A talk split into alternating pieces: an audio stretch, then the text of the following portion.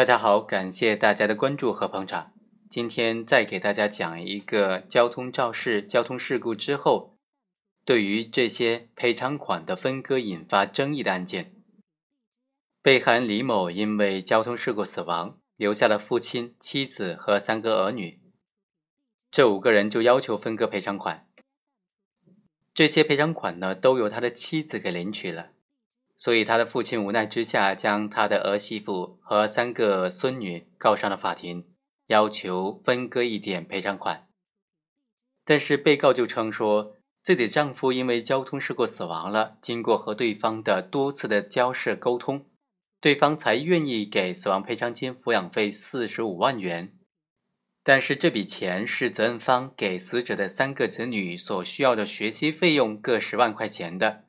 其他的十五万才是给亲属的赔偿款，所以如果要分的话，就应当在十五万的额度之内进行分割。另外三十万元就是三个子女的学习抚养费。如果按照这种分割方式，被害人的父亲那就分不了多少钱了。那这种观点成不成立呢？像被害人的妻子所说的，他在沟通交涉的过程当中，对方已经明确的说。这笔钱有三十万就是给三个子女的补偿，另外十五万就是给其他亲属的共同的补偿了。这种观点究竟成不成立？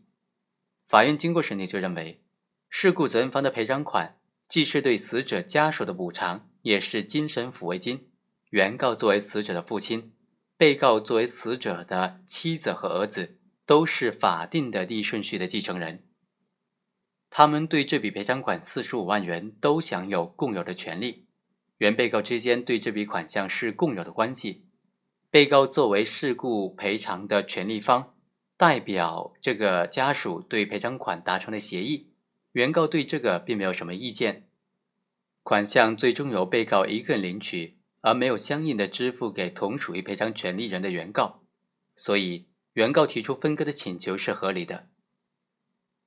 至于说被告辩称原告对于赔偿款无权主张，或者说被告提出赔偿款是责任方对三个子女各付了十万块钱，这显然是既没有事实依据，也没有法律依据的。就算是对方责任方确实这么说过，甚至协议这么写过，但考虑到这笔款项的法律性质，就是对于死者近亲属的精神和物质的赔偿的性质，这点是不能违背的。